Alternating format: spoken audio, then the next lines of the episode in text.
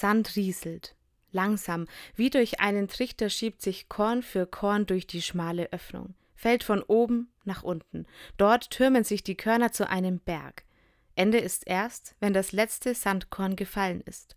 Ein Bild, das mich an das Leben erinnert. Stunde für Stunde, Tag für Tag, Jahr für Jahr. Geht vorbei, fällt durch den Trichter des Erlebens.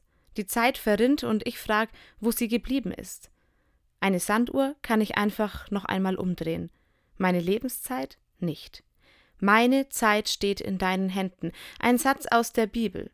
Meine Lebenszeit hängt nicht lose in der Luft, sondern ist gehalten von Gottes Händen, sicher und geborgen, beschützt und getragen.